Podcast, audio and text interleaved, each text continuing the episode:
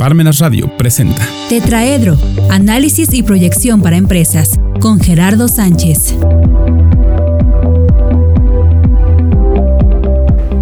Buenas tardes, eh, queridos empresarios, eh, distinguidos emprendedores.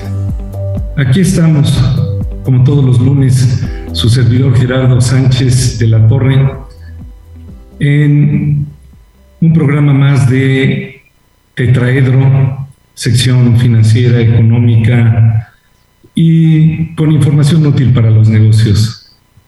Eh, como todos saben, estamos aquí en Parmenas. Tenemos nuestras redes sociales, lo que es Facebook, en Parmenas Radio.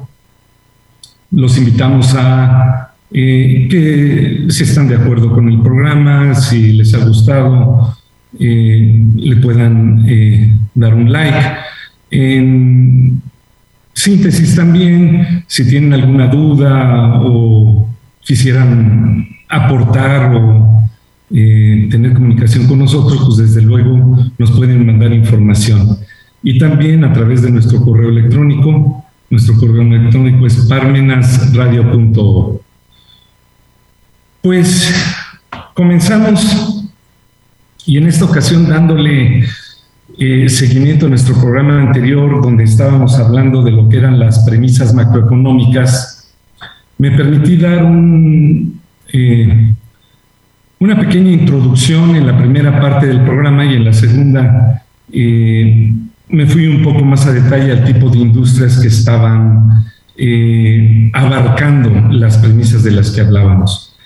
¿Por qué son importantes las premisas? Dijimos que con las premisas que nosotros tengamos, las premisas que nosotros manejemos, es con la que nos vamos a conducir eh, a lo largo del año a través de un presupuesto. Es un hecho que las cifras eh, reales llegarán, deberán estar eh, homologadas o deberán corresponder con la misma metodología entre lo que es el presupuesto y lo que es real, y dado que las cifras reales vienen con bases ya muy estructuradas, es por lo que empezamos este esquema de premisas y de premisas macroeconómicas. Entonces, eh, sin más preámbulo, retomaría lo que en la sección, eh, en el programa pasado hablábamos, eh, muy importante también que digamos que hay cosas que son eh, generales y que las hacemos también, eh, bueno, que las enunciamos, las, enunciamos, pues sí, con, el ánimo de que cualquier artículo, cualquier eh, comentario, cualquier discusión en la que se vean algunos de los puntos que se manejan, pues entonces ustedes dentro de la participación o dentro del bloque de ideas que pueda haber, pues a lo mejor pueden ir eh, sacando conclusiones para poder manejar estas premisas y poder incluirlas dentro de lo que es el presupuesto. En fin, nosotros estábamos hablando de premisas eh, que eran importantes, eh, sobre todo que partían de lo que es el Producto Interno Bruto.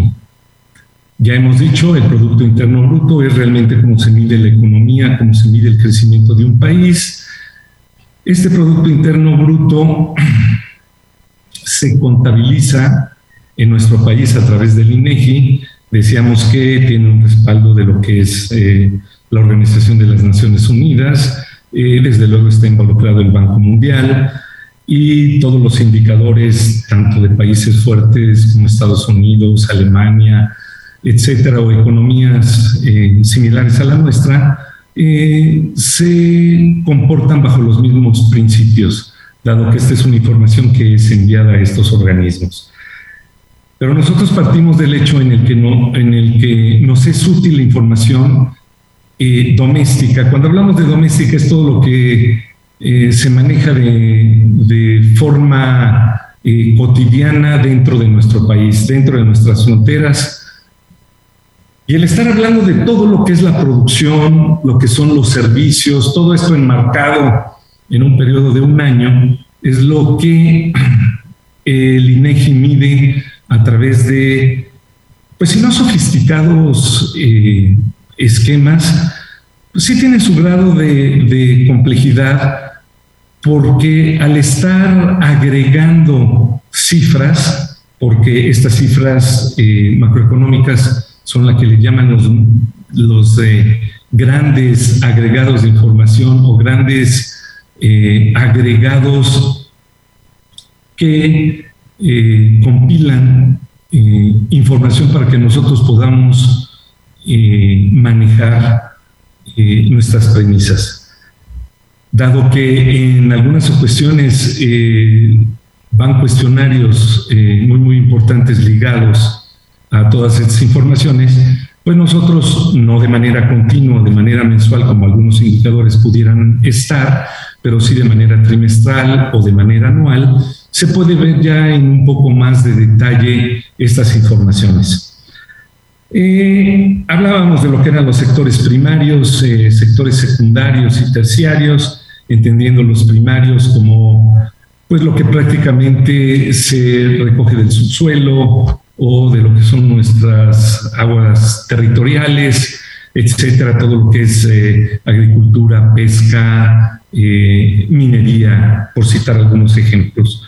Luego ya viene lo que es la manufactura. La manufactura, pues está todo lo que es eh, la industria automotriz, todo lo que son electrodomésticos, eh, por citar algunas. ¿no? Obviamente está la construcción y están eh, algunas cuestiones de inversiones que van íntimamente ligadas a la productividad. Y al final hablábamos de lo que eran los servicios financieros, eh, o más bien los servicios, dentro de estos había servicios financieros, servicios de abogados, etcétera, que son también eh, variables que se miden.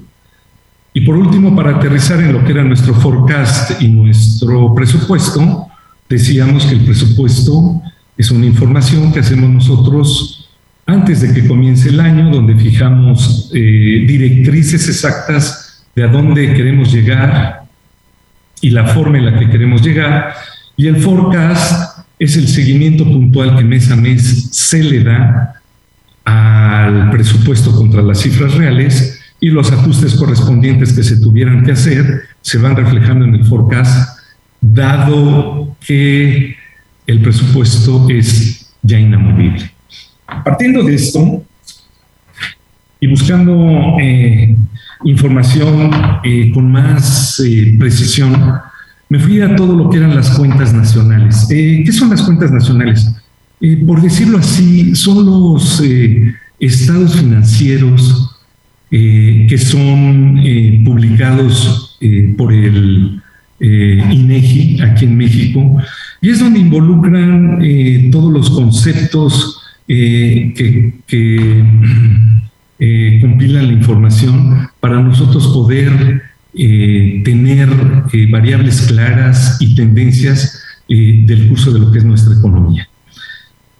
Entonces, sacamos la primera conclusión. La primera conclusión de todo lo que son estas cuentas nacionales es que hay erogaciones de todo lo que son, lo que es la población aquí en México realiza. Todo lo que son estas erogaciones, pues obviamente las realiza eh, el pueblo mexicano en función a su poder adquisitivo, es decir, a su poder de compra. Eh, cuánto dinero cuento, cuánto dinero puedo eh, gastar, y si por el momento no puedo gastar en algunas cosas, lo voy a postergar. Habrá cuestiones que se puedan postergar, que son los indicadores en los que se va midiendo la economía, habrá otros que no se puedan postergar. Entonces, manejaré tres esquemas muy, muy importantes, aunque las cuentas nacionales manejan cuatro grandes grupos, pero yo empezaré diciendo uno que es el consumo personal. Eh, ese es el primer grupo. El segundo grupo será el sector comercial o el sector de negocios, eh, como tal, lo que son las sociedades anónimas, etcétera. Y el tercer eh, gran grupo es todo lo que son las eh, compras gubernamentales. Cuando nosotros hablamos del consumo personal, nosotros hablamos de lo que son las mercancías duraderas, lo que son las mercancías no, eh, duraderas y, y desde luego lo que son servicios. Empezaremos con lo que son eh, las mercancías no duraderas. ¿Por qué? Porque esas no se pueden postergar, son impostergables. Ahí se mide todo lo que son los alimentos que nosotros consumimos, se mide todo lo que es eh, la ropa, todo lo que son artículos de primera necesidad, están directamente relacionadas con el consumo personal y son desembolsos no duraderos eh, sobre artículos no duraderos y eh, que no se pueden eh, postergar. Luego vienen lo que son servicios, por ejemplo, todo lo que es la atención médica. Ese es un, esquema importantísimo. O, por ejemplo, las lavanderías, llevar la, ropa a tintorería, etcétera. exigencias que en la mayoría de los negocios lo, lo, manejan y máxima ahora que tanto eh, hombre como mujer, es decir, la pareja trabaja, pues eh, esos servicios eh, también son impostergables, o sea, son no duraderos, pero pues no puede uno echarlos más atrás. Y desde luego ya vienen después lo que son los, pues sí, los artículos duraderos, como puede ser el comprar una pantalla de plasma, un televisor o un eh, automóvil, eh, algún artículo de línea blanca como refrigeradores, etcétera. Eso es todo lo que abarca el primer esquema, que es eh, el consumo personal. Luego viene lo que es el sector comercial, yo le llamo el sector de lo que son negocios. Y aquí se manejan dos eh, grandes divisiones, aunque en ocasiones pudiera eh, manejarse tres, pero sería dos que son muy importantes. Eh, todo lo que son las compras de equipo durable, nosotros en los negocios hablamos de lo que es el activo fijo, o sea, todo lo que es durable, como pueden ser grúas, camiones, máquinas, etcétera, todo va a estar dentro de este eh, rubro. Y luego también tendríamos actividades, ¿no? Como por ejemplo lo que es la actividad de construcción, o sea, tenemos lo que es eh, construcción residencial. Y aquí es donde a lo mejor cuando manejamos el tercer rubro, que yo más bien lo incluiría en la primera parte como que es activo fijo, es cuando hablamos de lo que son construcciones no residenciales, es decir, todo lo que son fábricas, eh, todo lo que son edificios para empresas, eh, desde luego todo el equipamiento de esos edificios y todo lo que es el mobiliario y eh, en, final, en fin, todo lo que está listo para poder operar.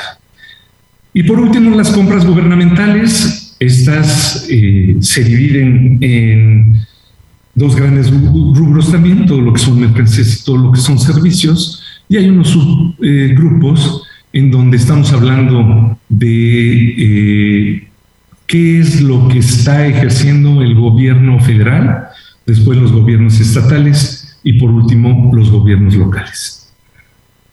En resumen, esto es eh, a lo que estuve adentrándome, sobre todo para ver algunos ejemplos que pudieran ser útiles y que pudiéramos manejar y sobre el cual nos pudiéramos eh, mover para poder hacer todos nuestros eh, presupuestos. ¿Por qué menciono esto? Porque si nosotros estamos siguiendo estos rubros, y repito, el gobierno con toda puntualidad, muchos de estos los publica trimestralmente, entonces pues nosotros tendremos un esquema sobre la base en la que los indicadores están al alcance de cada uno de nosotros. Y desde luego bajándolos directamente del portal del INEGI, en el cual eh, cualquier persona tiene acceso. Eh, en su oportunidad, eh, y habrá programas en los que vayamos eh, un poco más específicos. Me gustaría incluso darles la bibliografía, como siempre lo hemos comentado, y desde luego la liga para que nosotros podamos accesar a eh, toda esta información.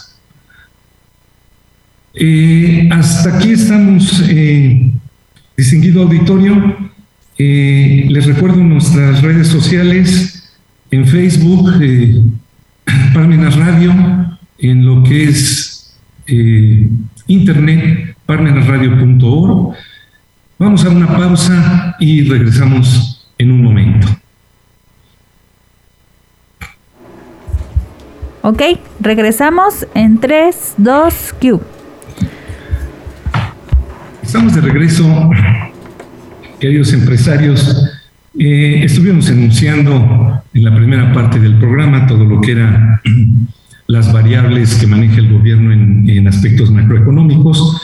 En este esquema, eh, más bien nos referíamos a lo que eran los grandes grupos, como eran eh, de consumo personal, todo lo que nosotros podemos hacer como ciudadanos de este país. Luego nos íbamos a todo lo que eran empresas, negocios o sector comercial, y luego lo que eran las compras gubernamentales. Pues que es importante el que nosotros eh, nos adentremos y tengamos con mucha, con mucha responsabilidad todo un esquema que en sí, eh, repito, eh, puede tener sus complicaciones, pero que hay variables que son perfectamente identificables y que desde luego nosotros debemos con toda responsabilidad irla siguiendo mes a mes las que sean publicadas eh, por estos organismos, eh, trimestrales las que eh, publique el INEGI y desde luego todo lo que son anuales para que nosotros podamos ver comparaciones muy puntuales entre el año que estamos en curso y lo que son años anteriores. Empezaré diciendo e iré de lo que son bienes impostergables a lo que son bienes postergables. Y ahí es donde empezamos a medir cómo es la economía y en donde empezamos a tener ciertas alertas que si nosotros conocemos, empezamos a ver figuras muy específicas en las cuales podemos eh, adentrarnos pero sobre todo estarnos moviendo para ser muy analíticos en lo que puede estar eh, sirviendo de base para nuestros negocios. Empezaré quizás, eh, bueno, desde luego, por el consumo personal, que por mucho es lo que arrastra las economías eh, de todos los países y México no es la excepción. Es decir, todo lo que cada uno de nosotros consumimos son de los principales indicadores que se apegan a, mucho más arriba del 75%, pero lo que queremos decir es que las tres cuartas partes de lo que es el movimiento, el consumo, eh, los bienes que son adquiridos eh, por las personas, eh, es lo que mueve las grandes economía sola parte medular de la economía. Entonces aquí en México todo lo que es el consumo personal. Y cuando nosotros empezamos a ver que hay bienes que pueden ser postergables, es decir, que si nosotros teníamos pensado comprar esos bienes eh, en estas fechas, y nosotros empezamos a ver que hay algunas situaciones que pudieran eh, decir que nos comprometen realmente porque no sabemos si ese dinero con el que contamos ahora, el día de mañana lo vamos a ocupar para alguna cosa de primera necesidad y que sobre todo, no, que, que seguramente va a tener la urgencia que en ese momento un vehículo no puede tener. Entonces, hay indicadores muy, muy puntuales y los mencionaré. Por ejemplo, la industria automotriz. La industria automotriz es una industria muy, muy importante en México, al igual que como es la industria de telecomunicaciones o como es eh, la industria tecnológica. Es decir, todo lo que son las manufactureras, hablando eh, en términos muy claros y muy elementales, los que fabrican refrigeradores, estufas, lavadoras, eh, son herramientas eh, o, maquinaria de las cuales nosotros hacemos uso y que son muy, muy importantes para que pues empecemos a gozar de ciertas comodidades eh, por las eh, que nosotros en el transcurso de la vida nos vamos conduciendo. Entonces podemos adquirir un vehículo y repito, alguno de estos eh, electrodomésticos o línea blanca.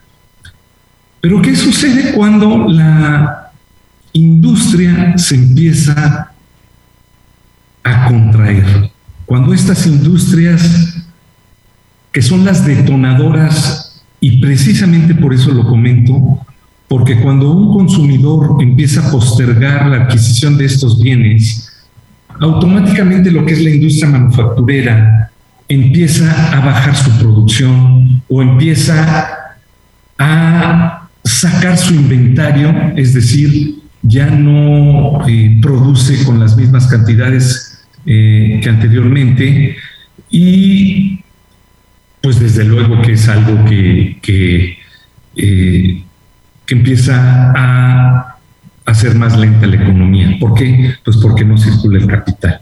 A su vez, las empresas eh, pudieran prescindir de personal, este personal ya no tiene los mismos ingresos, ya el funcionamiento empieza a entrar en otro esquema, las propias empresas dejan de invertir, otra de las variables que son importantes. Entonces, eh, empresarios, eh, emprendedores, amigos, estos son dos indicadores que a través de estas páginas de la ANIA, Asociación Mexicana de la Industria Automotriz, en la cual usted puede ver y se puede ir viendo cómo están las ventas o cómo están los ingresos eh, o cuáles son las marcas que están líderes en el mercado.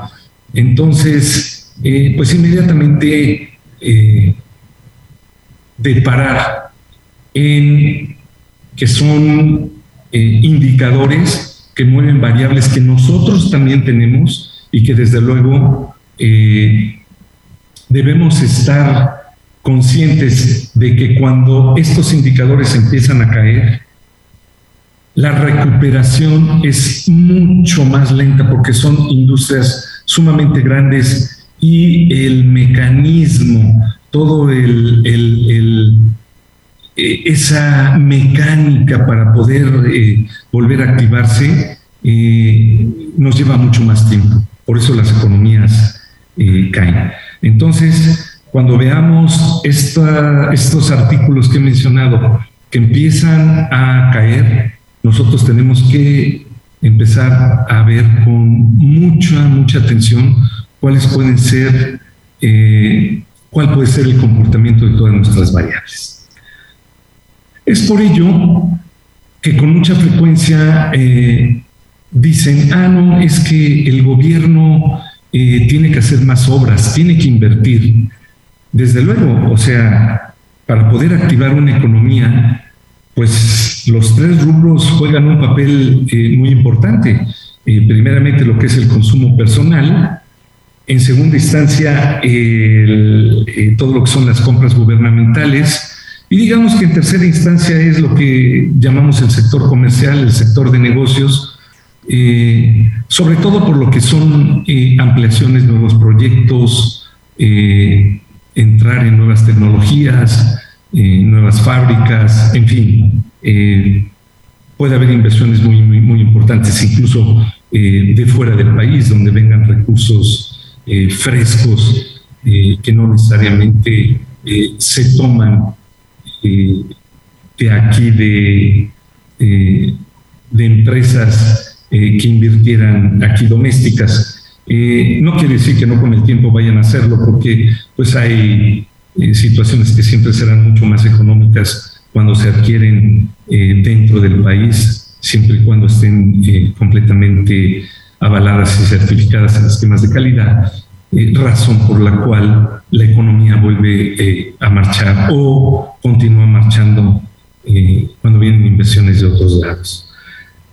Entonces, ¿por qué es importante también ver la medición del sector gubernamental? Y ahí también nos podemos meter en el INEGI y ver cómo han estado el desarrollo de lo que son las eh, compras gubernamentales, eh, desde luego sacando todo lo que son eh, pagos de traspasos por el gobierno, ellos les llaman así a todo lo que son las prestaciones de seguridad social, ¿por qué? Porque el gobierno la paga, pero de cualquier manera la tiene que pagar mes a mes porque este, pues finalmente son eh, el sueldo de los trabajadores y de, y de una forma similar sería lo que fueran eh, fondos por desempleo o este, no sé, esquemas en los cuales puede ir a haber algunas puede ir yendo o habiendo algunas retenciones es igual que cuando el gobierno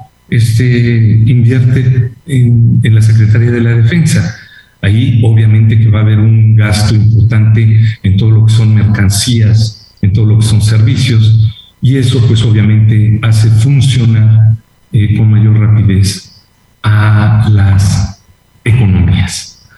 Entonces, eh, queridos empresarios, para poder ir eh, sacando algunas conclusiones eh, de cierre en lo que son estas variables, hay una línea eh, muy delgada en cuanto a manejar lo que es la microeconomía, es decir, cómo se comportan los grandes mercados sin intervenciones gubernamentales, es decir, cuando estamos hablando de lo que es libre comercio, y lo que son las grandes variables o los grandes agregados económicos cuando manejamos las variables macroeconómicas. ¿Por qué lo digo? Porque no necesariamente el modelo es, nosotros tenemos una industria manufacturera, al estar generando todas las informaciones de esta industria manufacturera, nosotros automáticamente tenemos un valor agregado o los grandes agregados económicos para poder decir, ah, la economía creció. La economía tiene muchas más variables, lo comentábamos al principio, eh, podemos entrar en algunas disyuntivas, pero al final no quisiera yo entrar eh, tanto en un eh, esquema en el que el presupuesto lo tengamos que aterrizar y que no deba de haber una variación que no vaya más allá del 1%. No, por el contrario, estas son las variables que nosotros decimos que deben ser controlables o no controlables, las que están en nuestras manos que podemos controlar, las que no están controlables, las que no están no estamos en posibilidad de controlar, pero que finalmente nosotros tenemos un grado importante de responsabilidad para tomar decisiones sobre estas variables y por esa razón nosotros las enunciamos. Pues hasta aquí, hasta aquí lo dejamos, eh, queridos empresarios, eh, queridos emprendedores. Nos despedimos, eh, como cada semana, su servidor Gerardo Sánchez de la Torre, en esta sección de Tetraedro. Estamos nosotros en nuestras redes sociales, en Facebook, en Parmenas Radio, y en lo que es Facebook, eh, parmenasradio.org. Los invitamos a escribirnos, a decirnos cuáles son sus inquietudes o hacérnoslo saber eh, a través de un like si fue de su agrado el programa. Hasta aquí la dejamos, nos despedimos en Parmenas Radio, la voz de la cultura del sur.